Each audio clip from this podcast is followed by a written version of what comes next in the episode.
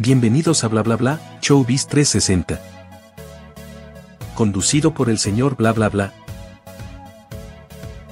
En esta ocasión nuestro invitado especial es Parody Paradise. Comenzamos. Hola amigos, bienvenidos a un programa más de Bla Bla Bla Showbiz 360. Yo soy el señor Bla Bla Bla y estamos en nuestro tercer programa de Bla Bla Bla Showbiz 360 y tenemos ahora sí a un invitado que todos ustedes conocen, que todos ustedes han visto sus reviews en su canal de YouTube y les estoy hablando nada más y nada menos que de Parody Paradise. Parody, muchas gracias por estar aquí con nosotros. Hola, hombre, gracias a vosotros por invitarme, que me hace mucha ilusión, que siempre hablo en Twitter de que nunca me invitan a podcast y por fin el día ha llegado. Me siento súper honrado en este magno evento. Te agradezco mucho que estés aquí con nosotros y Fíjate que me gustaría platicarle un poco al público de cómo llegamos a esta plática. Nosotros pues prácticamente nos hicimos amigos por cuando todavía la plataforma se llamaba Twitter. Ahí fue donde nos conocimos, donde empezamos a interactuar. Vi tu canal, tuviste mi canal y bueno, de ahí hemos convivido mucho a través de a través de todas las plataformas digitales y me da mucho gusto que estés aquí con nosotros. Eh, era una plática que yo ansiaba muchísimo hacer en este canal cuando estuve eh, planeando la primera temporada. Yo sabía que tú tenías que estar eh, acá, sobre todo por todo lo que he aprendido de ti. Me has explicado muchísimo y eso es algo que quiero compartir con la gente. Pero vamos a empezar primero que nada recordándole a las personas nuestras redes sociales. Así que, Parody, por favor me puedes compartir tus redes sociales para que todo el mundo las vea. Pues Paro de Paradise en todas partes. Instagram, que no lo uso apenas, en Twitter, que es donde más estoy, YouTube, que es la plataforma donde más me puedo explayar, y creo que ya está. Perfecto, y a nosotros nos encuentran como arroba señor bla bla bla TV en Facebook, Instagram, Twitter o X, como lo quieran llamar, y TikTok. Ahí tengan paciencia con el TikTok porque la verdad es que lo abro una vez cada 10 años, pero bueno, ahí, ahí vamos. Y ahora sí, mi querido Parody, a ver, platícame, ¿tú cómo llegas eh, a todo este mundo? Primero al mundo de YouTube. ¿Cómo empezaste con tu canal? Platícanos toda esa historia. Pues tampoco es que haya una historia especialmente interesante detrás. Bueno, hay una ambulancia jodiéndome el audio, espero que no moleste, pero... No te preocupes, no sabré escuchar. Tampoco es que haya una historia especialmente interesante. Yo cuando estaba en la universidad, allá por 2009, 2010, Sí que tenía amigos que me decían que probase en YouTube, porque era cuando estaba empezando, pero como que nunca le, le di mayor, importancia. Para mí YouTube era una plataforma que sí que existía, pero que apenas empleaba.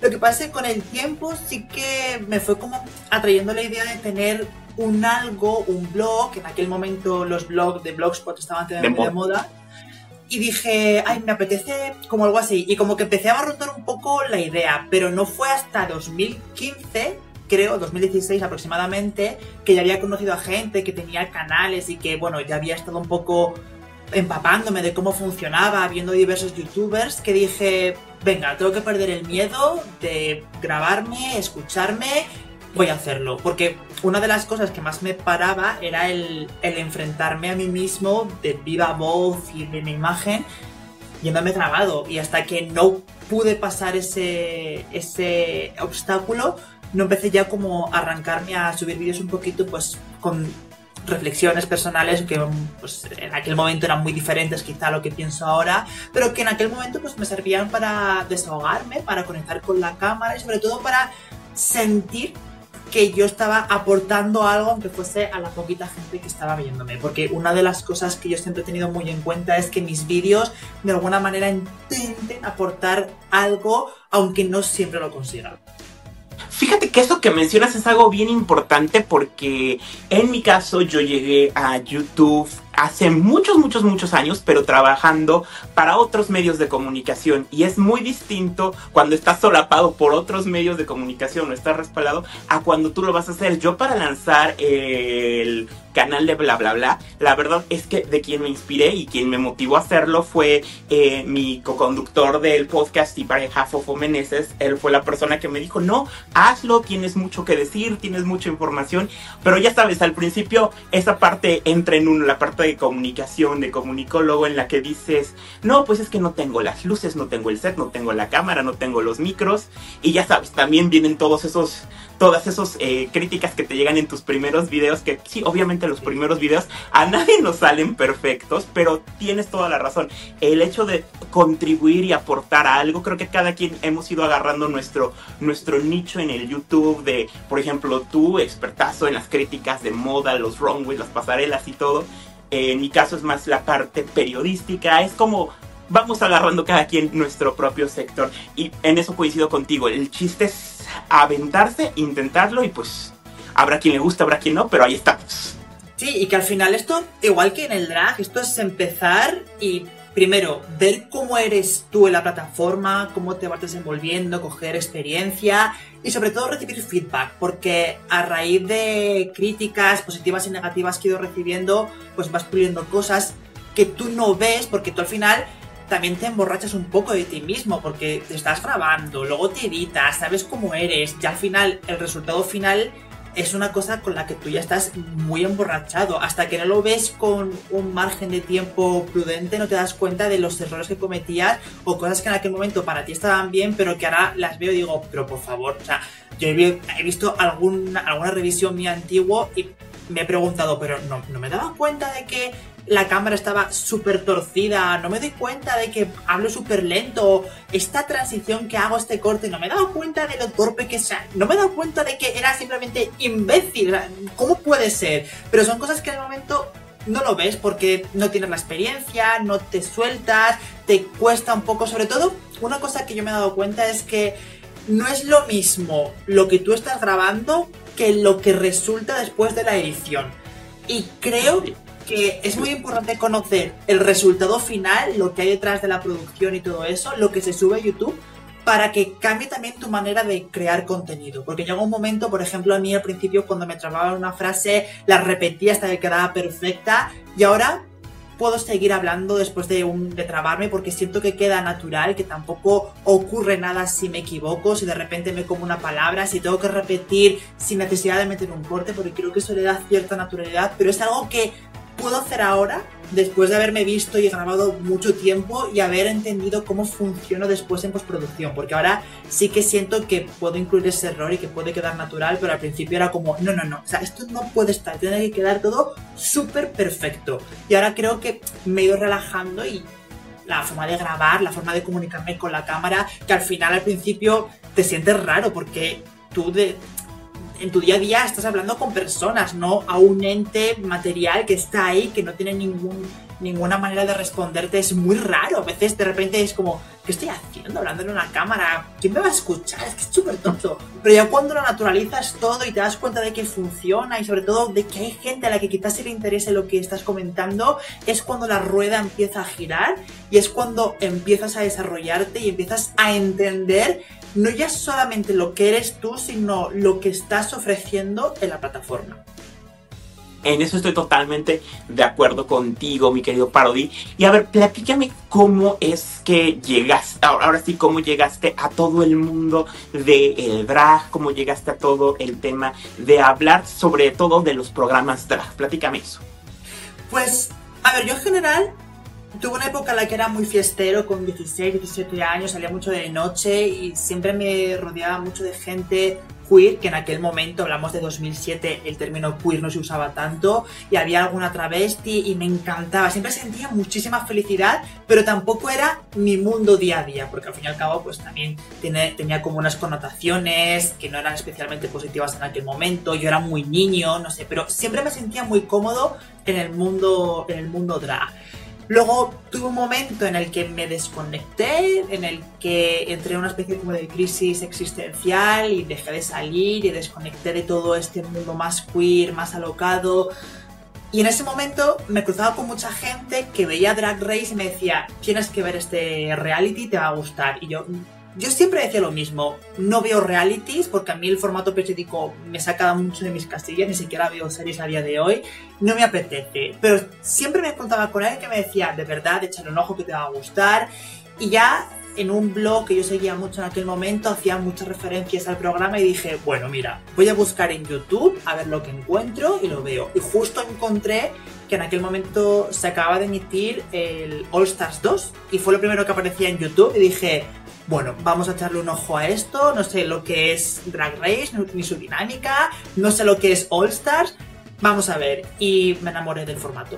Simplemente fue un flechazo. Cuando vi el tema sobre todo de la pasarela dije, wow, pasarelas temáticas absolutamente creativas, sin ningún límite de tener que ser un vestidito guapo, esto es mi mundo, yo quiero quedarme aquí y a poco pues ya fui descubriendo dónde ver el resto de, temporadas. Cuando yo me enamoro de un, proyecto, de un elemento, busco muchísima información, busco mucha crítica porque lo que más me gusta es las críticas, más que una película, que una serie, que un formato, prefiero la crítica, me, me gusta muchísimo ver a la gente, escuchar a la gente hablar de un tema.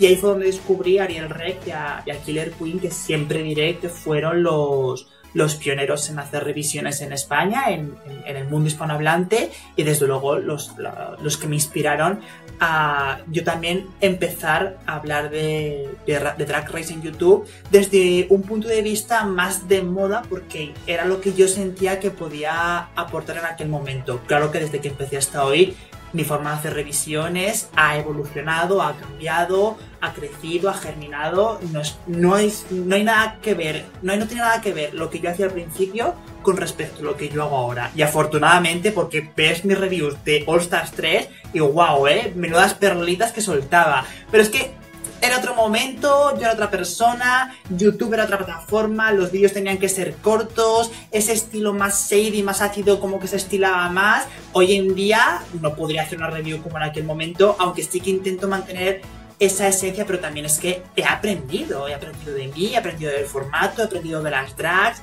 he empatizado con ellas, he trabajado con ellas, es, es que simplemente la persona que empezó a hacer revisiones de All Stars 3 y la que soy ahora son dos personas completamente diferentes. No, y eso lo entiendo totalmente a lo que dices, porque ese es el chiste, ir evolucionando, ir mejorando, ir cambiando conforme los tiempos. Y algo que dijiste muy cierto, la plataforma de YouTube también cambió. Antes teníamos la limitante de que los videos no podían durar más de 10 minutos, luego 15. Ahorita pues ya estamos ilimitados y podemos extendernos a hacer programas de cuanta duración tú quieras hacerlos, no hay ningún problema. Pero antes sí era muy difícil. Y como dices, las, reviews antes tenían que ser súper rápidas, a veces no podías comentar absolutamente todo y bueno, van haciendo, se van haciendo todos esos cambios.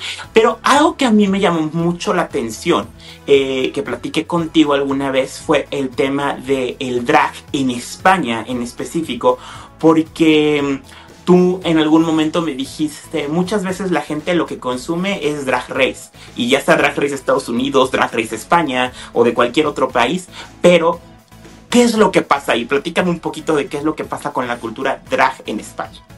Bueno, yo creo que esto es una tónica general en todo el mundo, que la gente consume Drag Race o, en el caso concreto de México, la más draga antes que drag.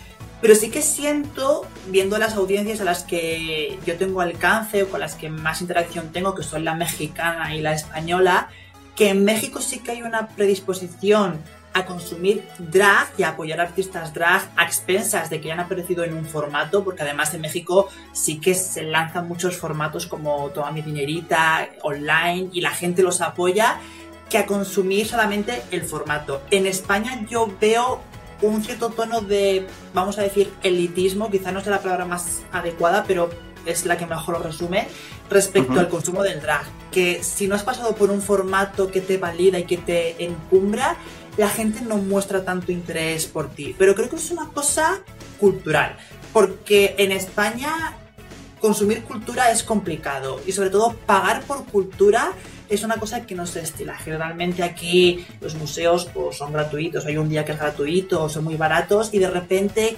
consumir, pagar X dinero, 15 euros por poner un ejemplo, por un show drag, a la gente le cuesta mucho porque está acostumbrada a pagar menos o a, entrar gratis a, a un local.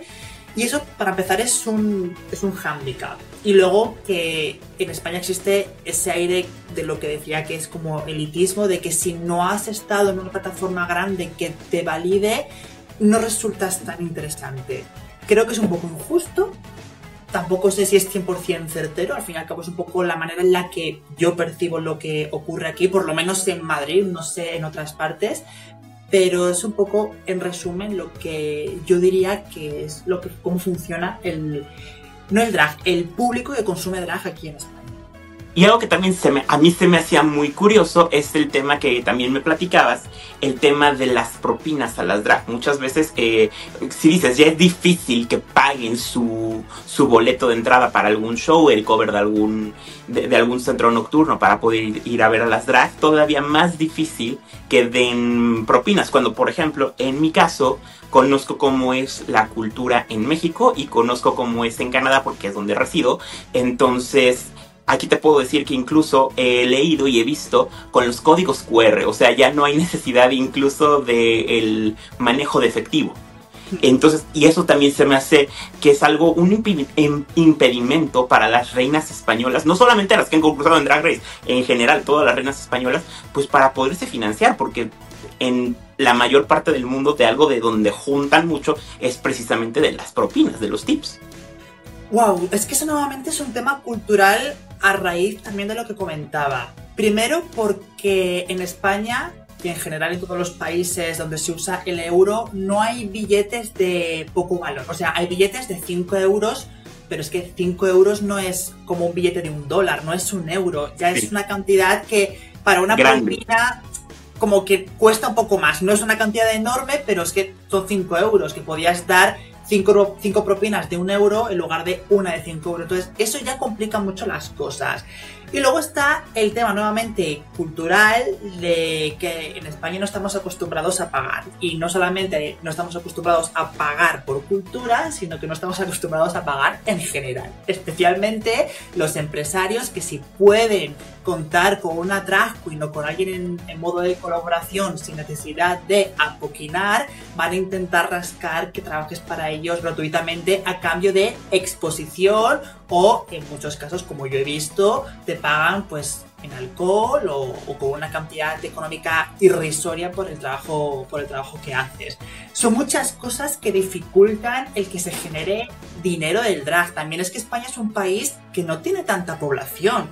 E incluso las ciudades grandes, siendo Madrid la capital y la más grande, tampoco hay tantos locales que puedan admitir un show drag y generar mucho dinero con ello, porque no son locales enormes, son locales muy pequeñitos, el caché de la reina es muy caro, lo mismo se come toda la recaudación de, de, esa noche, si es una reina con un caché alto, como por ejemplo alguna reina de Drag Race, es complicado moverse, no hay plataformas y las pocas que hay igual no generan dinero y si lo generan tampoco te lo quieren pagar y luego es mínimo. no hay, exacto, no hay la, la motivación de que haya una, una, propina por parte de la audiencia porque no existe físicamente esa manera. Sí que es cierto que hay zonas, hay algunos locales en los que se ha intentado, se está intentando implementar la propina en papel, que tú compras unos tickets en papel que cada uno equivale a X dinero y se lo puedes entregar a la reina un poco a modo de propina pero yo los sitios en los que he ido veo que cuesta mucho hacer que funcione eso, porque nuevamente es un gasto extra, aparte del de la entrada, la gente no está muy dispuesta a hacerlo, tampoco estamos acostumbrados a esto de dar propina, las reinas tampoco están acostumbradas a recibirlo, es una dinámica muy diferente, ya digo, al final es una cuestión cultural, es una cuestión física porque no hay medios para, entregarlo y eso al final condiciona también el cómo actúan las reinas en, en un escenario. Son muchos componentes que es muy complicado gestionar y al fin y al cabo pues es un poco cada vez que sale en Twitter el tema de los camareros en Estados Unidos y la propina, que al final el sueldo no tiene que depender del cliente, tiene que depender del empresario. Tú estás contratando a una persona para que haga un trabajo. Su sueldo debería depender de ti. Que luego se le dan unas propinas y se lleva ese extra. Genial y maravilloso. Pero el grueso de su trabajo tiene que estar pagado por el, por el empresario que la compra. Por el empleador, claro.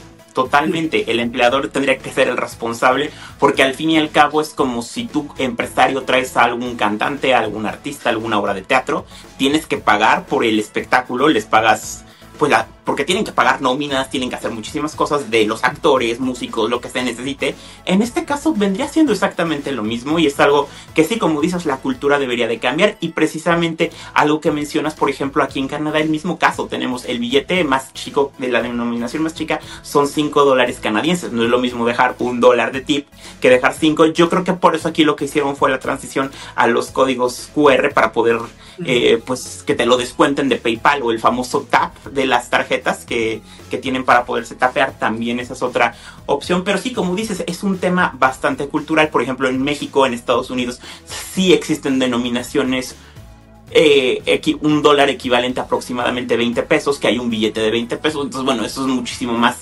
fácil de manejar. O sobre todo en ciudades como Puerto Vallarta, que es un destino turístico LGBT muy grande, en el que se maneja mucho el dólar. Entonces también es otra cuestión que a la gente pues le llama mucho la atención. Y a ver, llega Drag Race a España vamos a, vamos a hacer el salto hacia Drag Race España. Llega Drag Race a España, eh, pues prácticamente finalizando un año muy complicado que fue el año de la pandemia, eh, cuando llega Drag Race España. Y la verdad es que se vuelve un fenómeno cultural muy grande y yo considero tres razones por las que se vuelve un fenómeno cultural. Creo que es la franquicia o adaptación internacional de la que se sabía iba a ser la primera en español, pero no se tenían expectativas tan altas previo al estreno.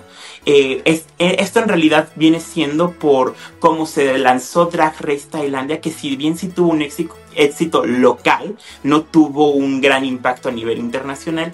Y el mismo caso con el Reino Unido, no porque las reinas fueran malas, no porque no tuvieran a RuPaul, porque en ese caso ahí sí tenían a RuPaul, sino por el tema de que no había premio económico y, la primera temporada la producción, pues ya estaba castigadona. Y llega Drag Race España y ahí sí se los reconozco muchísimo. Excelente a quien haya puesto a Steve Kelly en la producción, porque ahí sí no escatimaron estudio, set, workroom, elenco. Ese es, creo que es el segundo punto importante, la producción que le metieron. Y el tercero, Supreme Deluxe. Creo que eso, esos fueron como los tres pilares que hicieron que cuajara perfectamente la producción.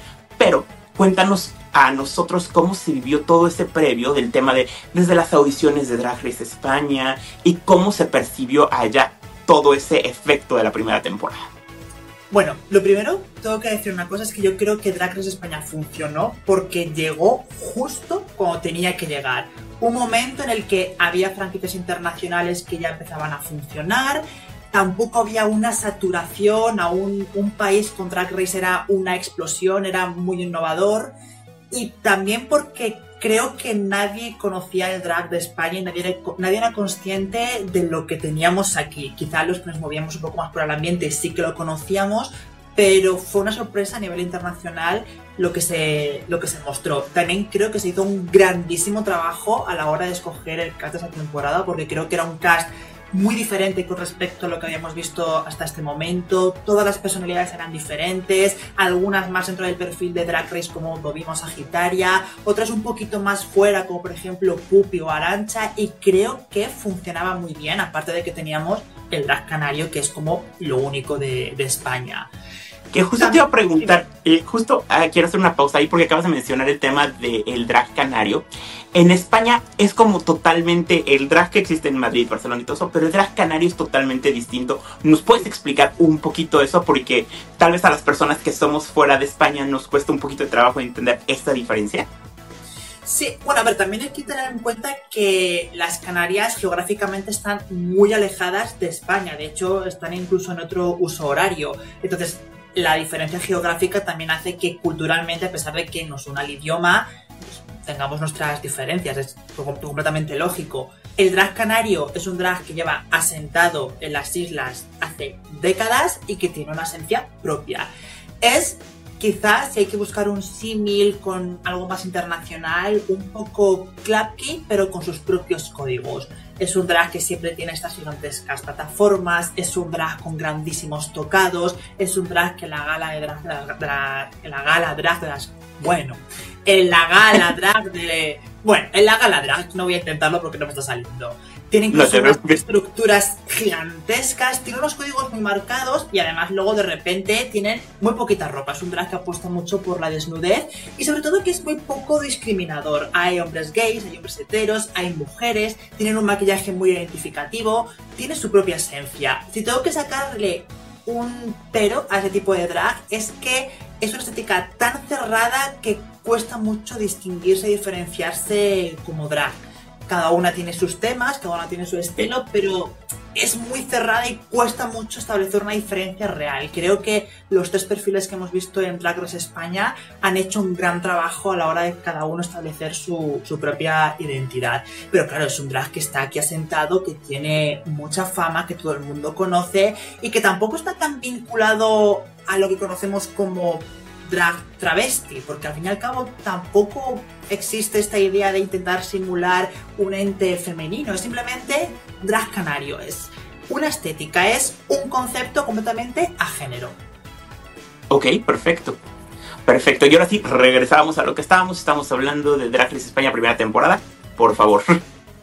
Regresando estaba comentando que fue un cast muy bueno, es cierto que mucha gente alaba el trabajo de Steve Kelly, creo que hizo muy buen trabajo, pero yo creo que el punto fuerte era precisamente el cast, porque Steve Kelly ha estado en otras adaptaciones y quizá no ha funcionado tan bien, porque siento que no tenían la frescura y la espontaneidad de, España. Creo que espontaneidad es la palabra que más nos podía, podía definir esa primera temporada. Pero claro, la llegada de, del formato fue una absoluta explosión ya había una base de reinas notable, porque habían nacido muchas a raíz de Drag Race, la pandemia también aparecieron muchas personas que empezaron a, hacer drag, la gente estaba muy expectante, nadie sabía cómo se, cómo se iba a adaptar, nadie sabía si iba a resultar ser otro Drag Race Holland, que fue un absoluto fracaso, que creo que es lo que todo el mundo esperaba.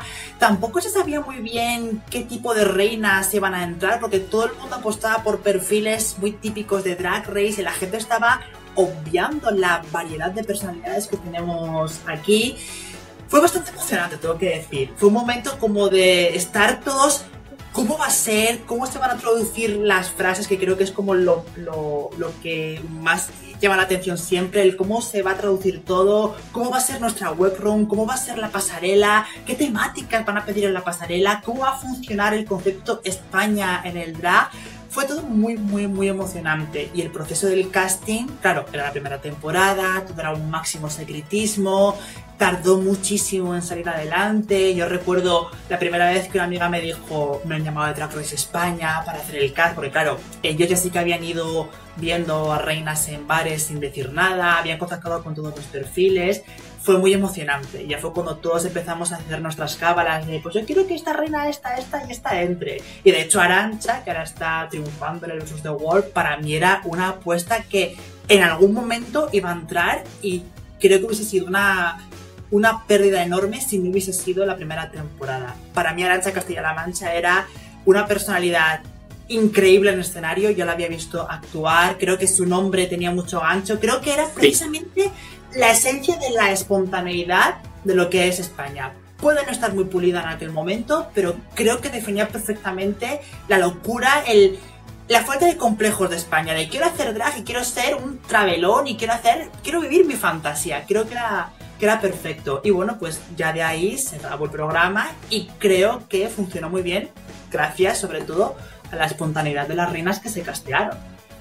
Exactamente, y lo que dices es muy cierto, el elenco es eh, y ha sido un boom, incluso ha sido referencia ya incluso en otras situaciones también, porque por ejemplo, algo que mencionas eh, de la diversidad del cast es que muchas personas, pues había reinas que ya estaban muy, ¿cómo decir? Muy, no, no sé si la palabra cotizada pueda ser correcta, pero sí reinas que ya estaban muy en su nicho que nadie se imaginaba que iban a concursar. Ejemplo, Puppy Poison. Puppy Poison es un ejemplo que ya era Puppy Poison, ya tenía su sencillo, ya tenía absolutamente todo. Entra la primera temporada y quienes no nos hayamos enamorado de Puppy Poison en esa temporada y no estemos apoyándola ahorita en el All Stars, que es donde está, para mí es mi gallo.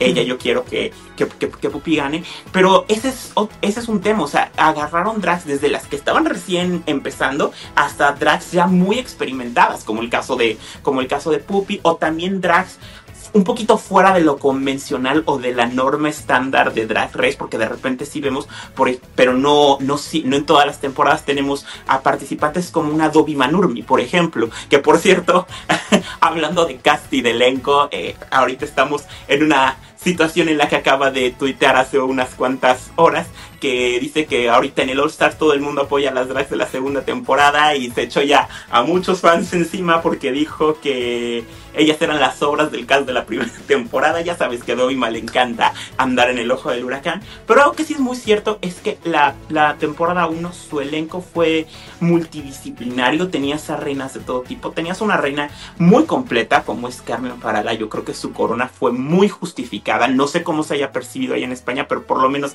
del lado de México, porque yo todavía es, el programa lo vi en México, todo el mundo sabíamos que Carmen iba, es, iba ganando su lugar episodio tras episodio, no siempre en el top, no siempre eh, llevándose los retos, pero sí se llevó la mayoría y creo que eso fue algo eh, muy, muy, muy claro, sin demeritar el trabajo de las demás, porque teníamos una Killer Queen muy buena, teníamos incluso una, una Macarena que tal vez no tuvo su oportunidad en el primer episodio, después la vimos de regreso en el en la tercera temporada, pero creo que el cast, algo que ha sido, y sobre todo en la segunda y en la tercera también muy interesante, la manera de castear los personajes. ¿Tú qué piensas de los cast ahora de las siguientes temporadas? Pasemos a la segunda. Yo creo que la segunda se mantenía aún la frescura. Es cierto que, claro, ya se habían usado perfiles muy potentes para la primera temporada y había algunos que se iban, entre comillas, a repetir. Era, se había sentado un precedente. De repente no íbamos a tener otra arancha ni a otro bugacio, pero por ejemplo sí que teníamos el, el, drag de Onyx, que es también un drag muy raro, muy único y con una esencia muy marcada que tampoco me habías visto hasta ese momento. Quizá lo más parecido era Chelsea Boy en Drag Race Holland, pero tampoco es el mismo tipo de drag. Creo que fue un gran cast también en la segunda temporada había también mucha disparidad. Creo que también se ha puesto un poquito más por el drag typical Spanish, con J. J, por ejemplo, que tenía ese aire más andaluz, más, más flamenco, que quizá ni Macarena nos iba a traer, pero que no pudo mostrar en, en la primera temporada, sí. Claro, porque fue la primera eliminada. Creo que fue un gran cast, la verdad. Sí es cierto que siento que la segunda temporada iban todas un poquito más preparadas e iban un poco más pensando en dar un nivel o algo más similar a lo que vemos en Drag Race Estados Unidos. Y se perdió un poquito esa espontaneidad. Y también siento que la edición no supo cómo hacerlas brillar. Porque la temporada empezó muy bien. Tuvimos aquel show de talentos que fue espectacular. Yo recuerdo estar El mejor talent show. Sí, yo recuerdo estar viéndolo temblando pensando, ¿estamos haciendo esto de verdad? O sea, esto está pasando, estamos viendo esto todo, porque está siendo absolutamente increíble.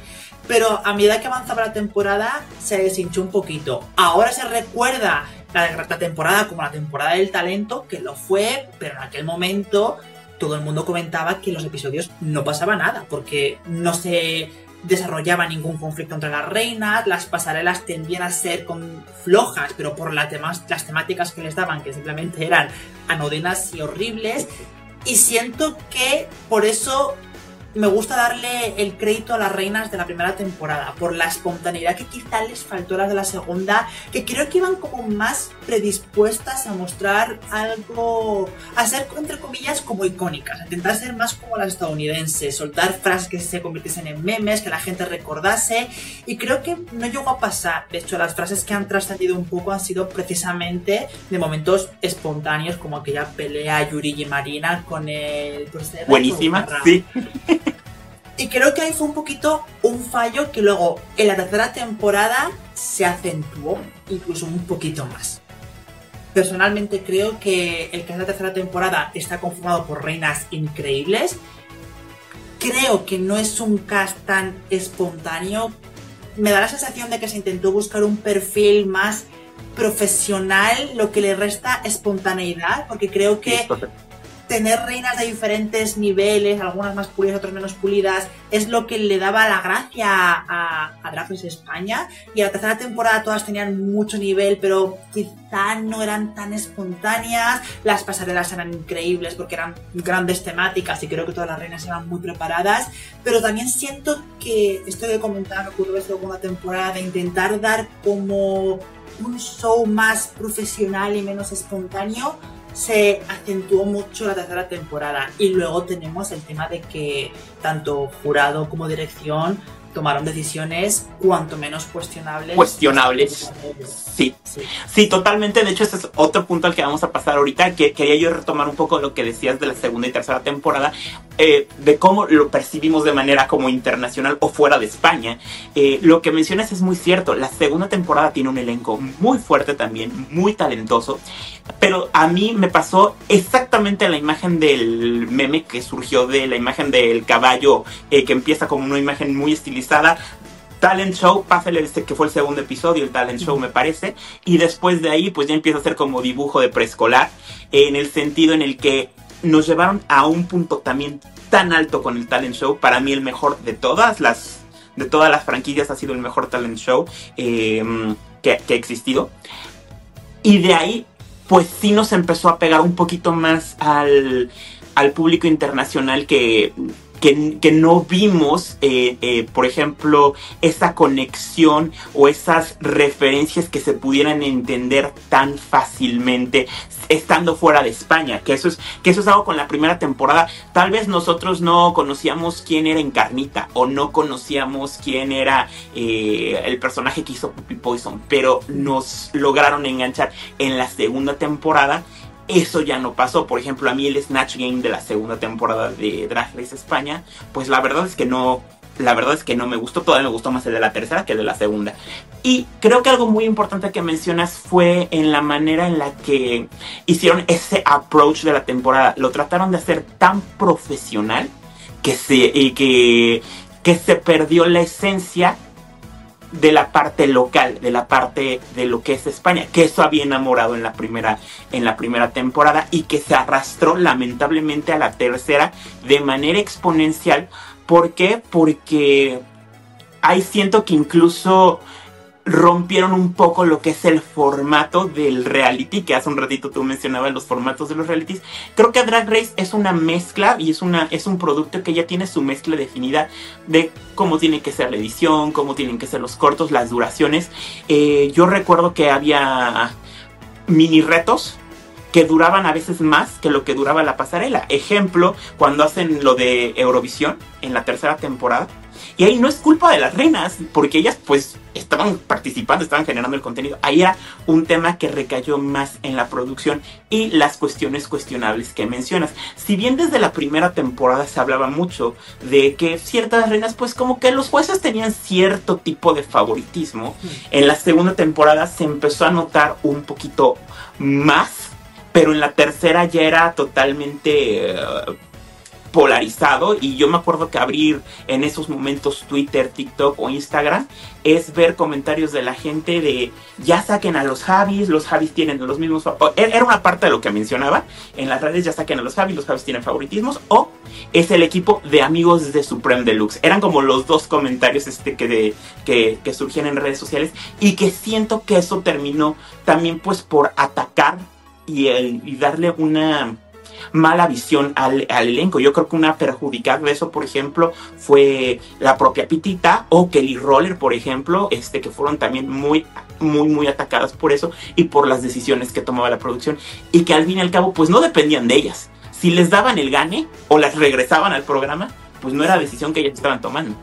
Es curioso lo, porque todo el mundo hablaba de que eran amigas de Supreme, y es cierto que Supreme ha estado en contacto con muchas de las reinas, ha trabajado con muchísimas, pero Supreme no es tan amiga de muchas reinas. De hecho, las propias participantes han dicho después que las han acusado, acusado entre comillas, de ser amigas de Supreme, cuando no tiene nada que ver, simplemente pues han coincidido en algunos eventos y tienen una relación cordial y profesional, pero no han sido tan amigas. Lo de los Javis bueno, ya en España desde que se anunciaron como jueces hubo como discrepancias, porque es cierto que como personajes televisivos están en muchas partes, aquí son jueces de, Max Singer, también fueron profesores en Operación Triunfo, y había gente a las que les gustaba mucho como personaje televisivo y gente que no tanto. A mí particularmente como personajes televisivos se me hacen un tanto cargantes, independientemente de cómo sean ellas a nivel personal, porque no les conozco y pueden ser bellísimas personas, pero televisivamente se hacen un poco cargantes y lo que todo el mundo decía es que parece que no hay más maricones en España que estos dos y se hacía un poquito atosigante verlos en todas partes. Profesionalmente son unos grandísimos profesionales. Sí, por supuesto. Siempre impecable, no se puede negar. Pero como jurados es cierto que nunca han fungido especialmente bien y la tercera temporada se pasaron un poquito. Pero por eso precisamente de que se perdía la espontaneidad, se buscaba una profesionalidad que no no encajaba con la esencia de Drag Race España. Creo que la gracia es que se, aquí en España se podía permitir que tu maquillaje no fuese pulido, que tu peluca estuvo un poco, estuviese un poquito despeinada, a cambio de que entregases una gran personalidad o que fueses muy divertida. Y no pasaba nada porque todo eran risas.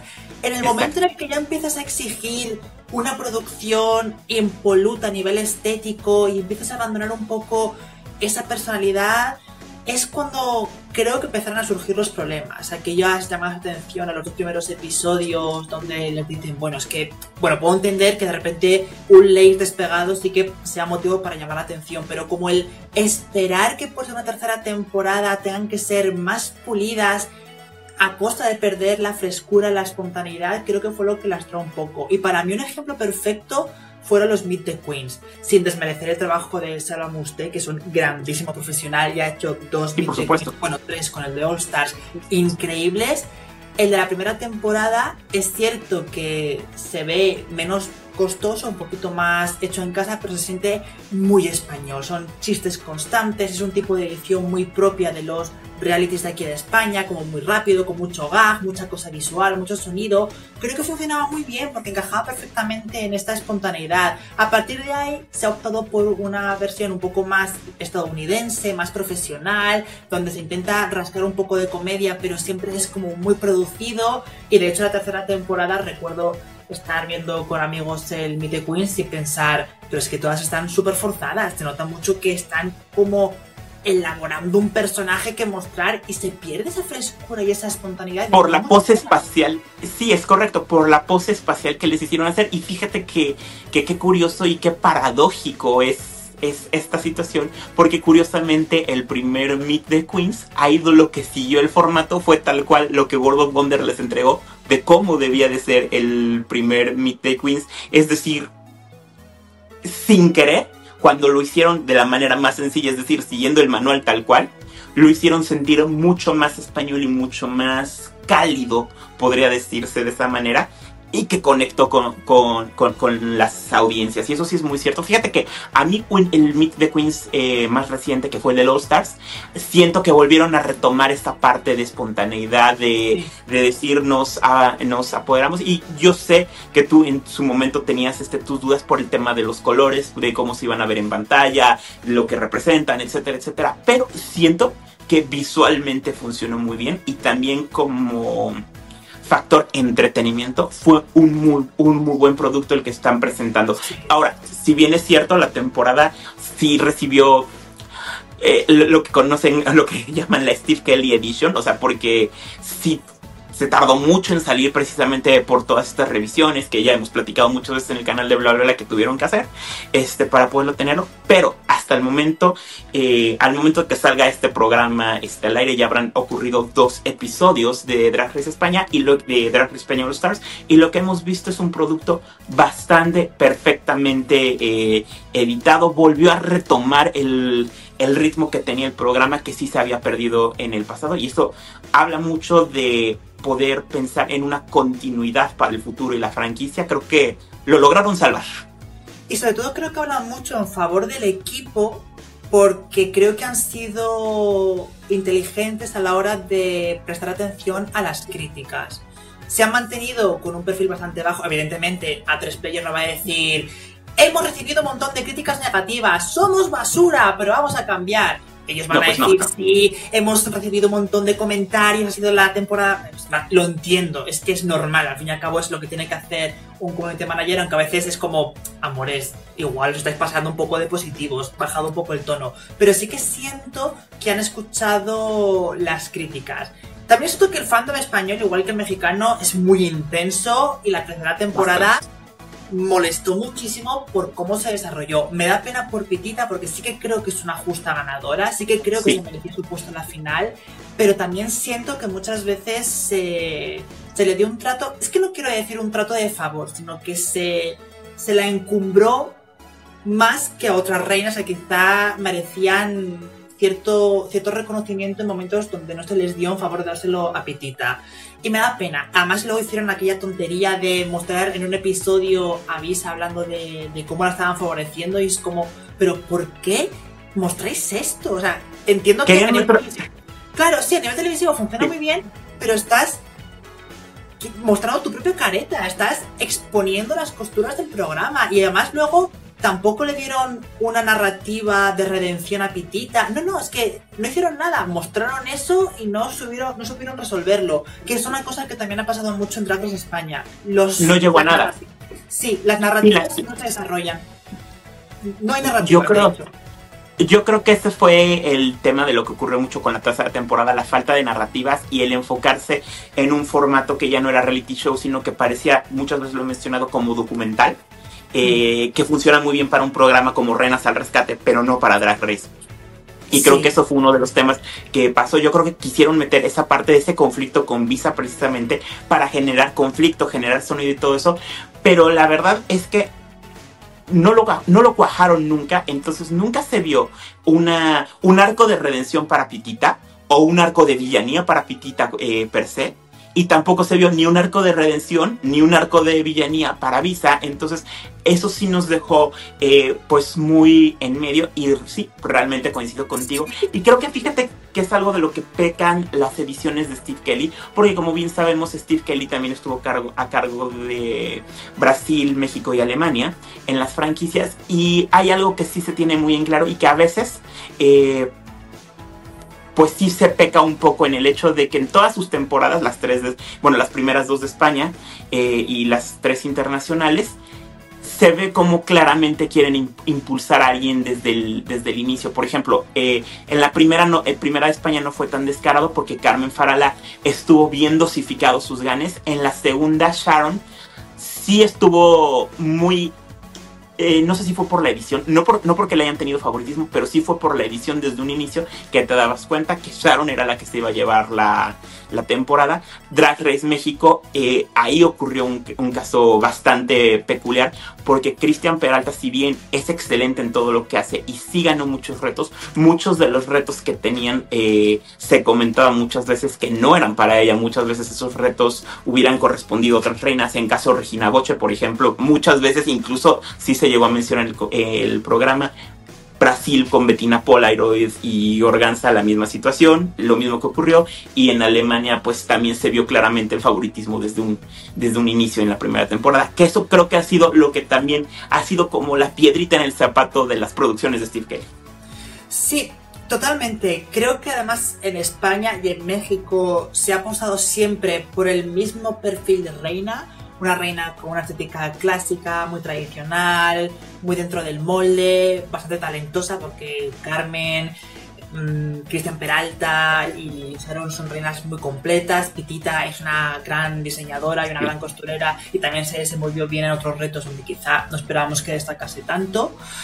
Eso creo que le quita mucha gracia al formato porque siempre sabes que va a ganar un perfil, entonces asumes desde un principio que va a haber perfiles que van a ser descartados más pronto que tarde, pero sobre todo creo que entiendo que de alguna manera es para que la audiencia no se enfade o, asuma el, resultado cuando se anuncie, que hasta cierto punto lo puedo entender, pero la audiencia no es tonta, la, audiencia también quiere disfrutar un, poco de la tensión, la audiencia también se quiere, vamos a decir, polarizar y se quiere posicionar en favor de una reina y sentir que esa reina realmente tiene oportunidad de ganar. En Drag Race España, ahora en la primera temporada, sí que se sentía que Killer se podía hacer la corona o Sagitaria, a pesar de que Carmen era la que mejor desenvoltura había tenido durante el concurso pero se perdió un poco la segunda temporada. En la tercera ya era absurdo porque sabíamos que solamente iba a ganar Pitita. Y también pasa un poquito en Drag Race México.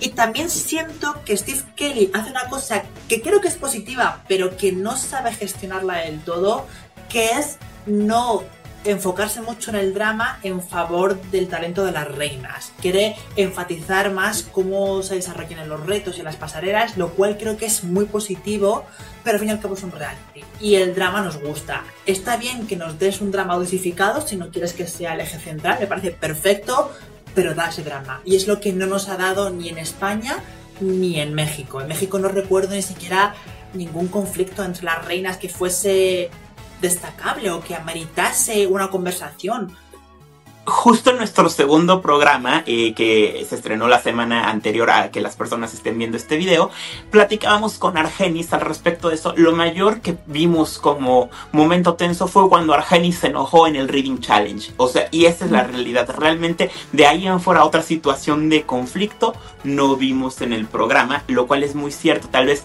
sí hace falta un poquito. Que, eso es una de las críticas que el público mexicano yo recibo en el canal eh, y en Twitter y en redes muchos comentarios de que a Drag Race México le hace falta ese sabor, esa parte de pleito, que, que además el público mexicano está muy acostumbrado porque es el pan de cada día de la más draga.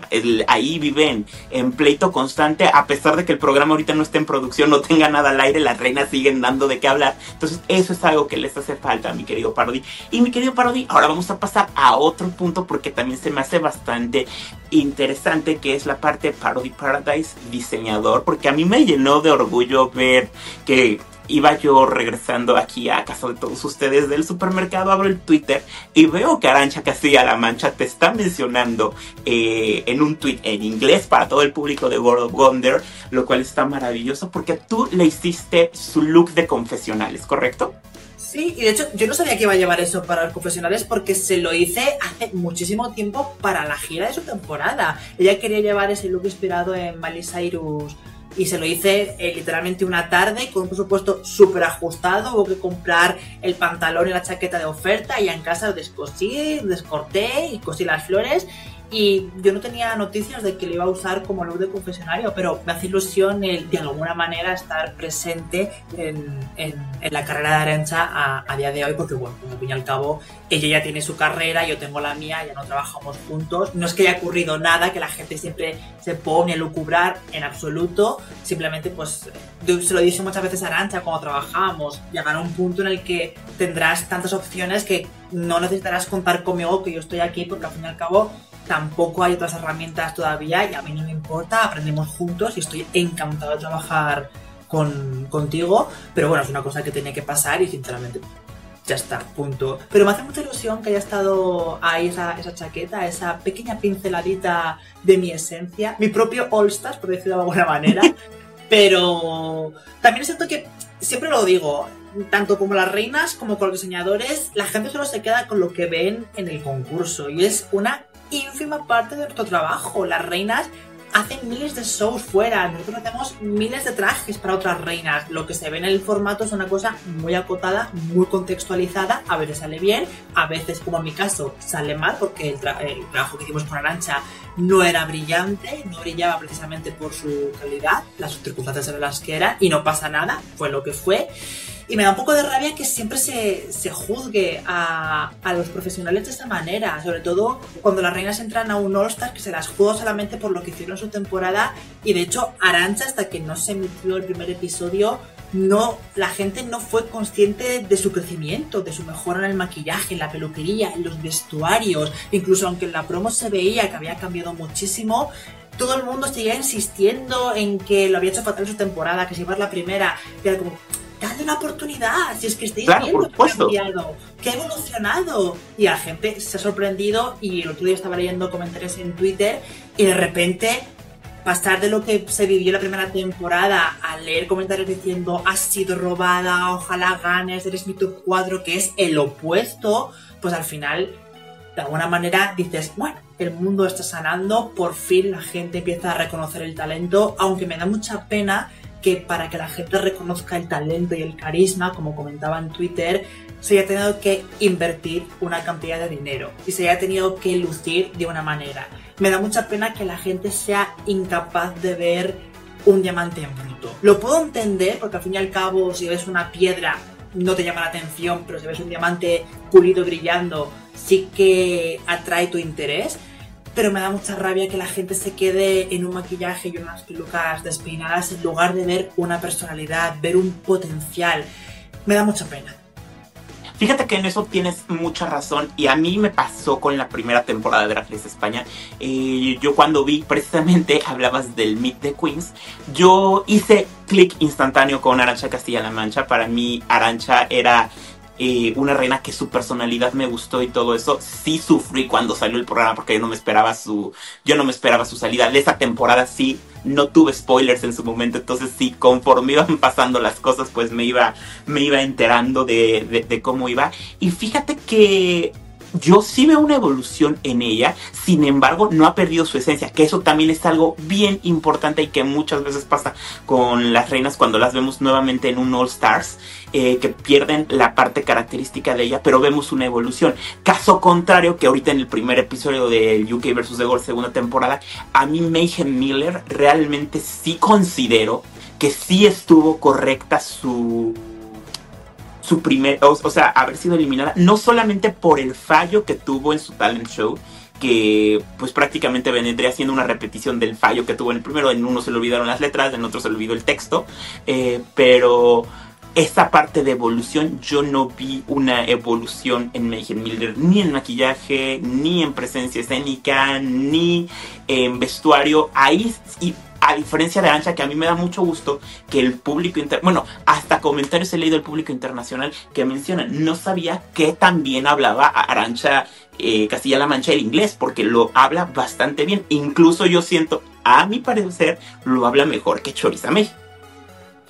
A ver, Escarancha, creo que estuve viviendo, creo que estuve viviendo en Londres. De hecho, yo ya sabía que era bilingüe. Y cuando hacía vídeos en aquel momento, directos en Instagram durante la emisión de la primera temporada, siempre lo decía, Arancha sabe hablar perfectamente en inglés.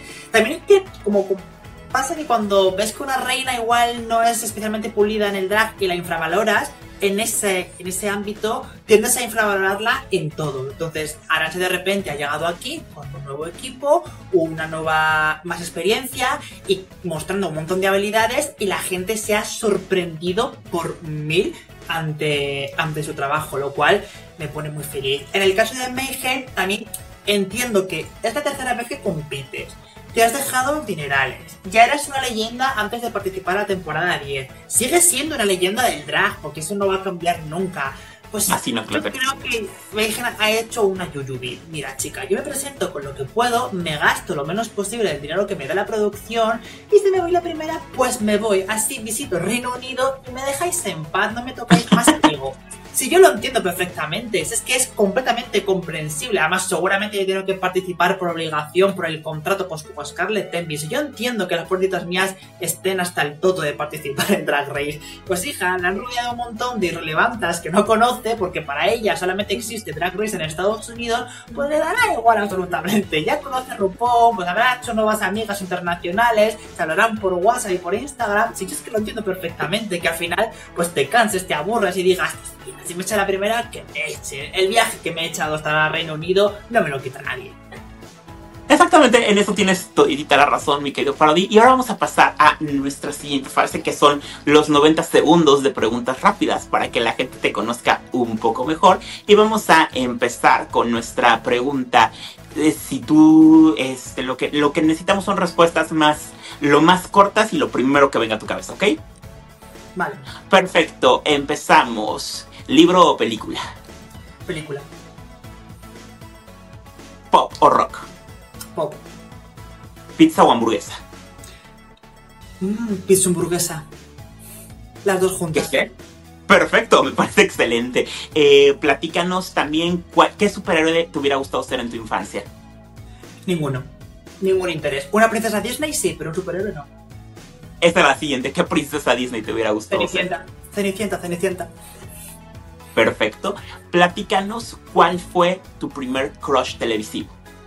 Leonardo DiCaprio, en Titanic. Perfecto. ¿Qué personaje histórico te gustaría conocer? Diría que Cristóbal Valenciaga o María Antonieta.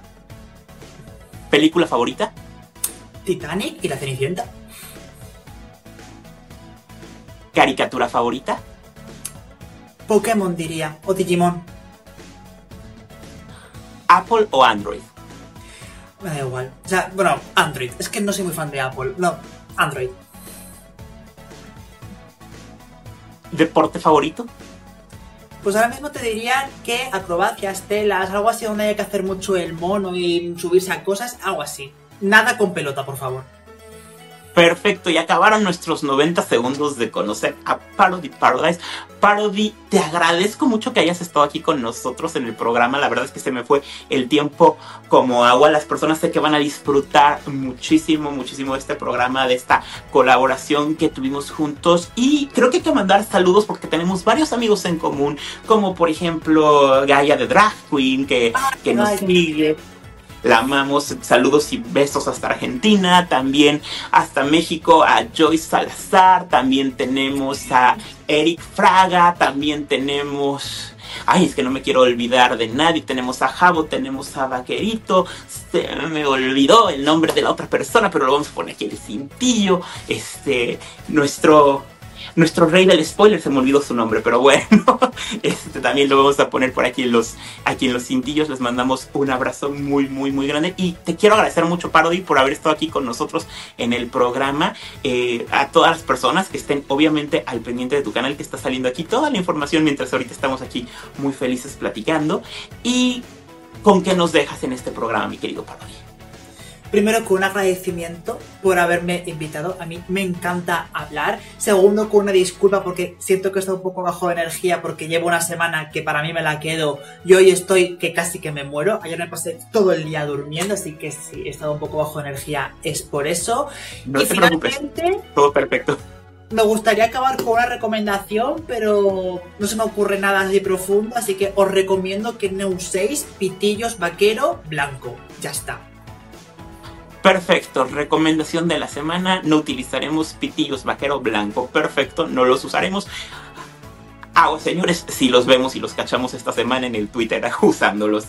Muchas gracias mi querido Parody y a todos los espero la próxima semana con otro especial aquí en Bla Bla Bla Showbiz 360.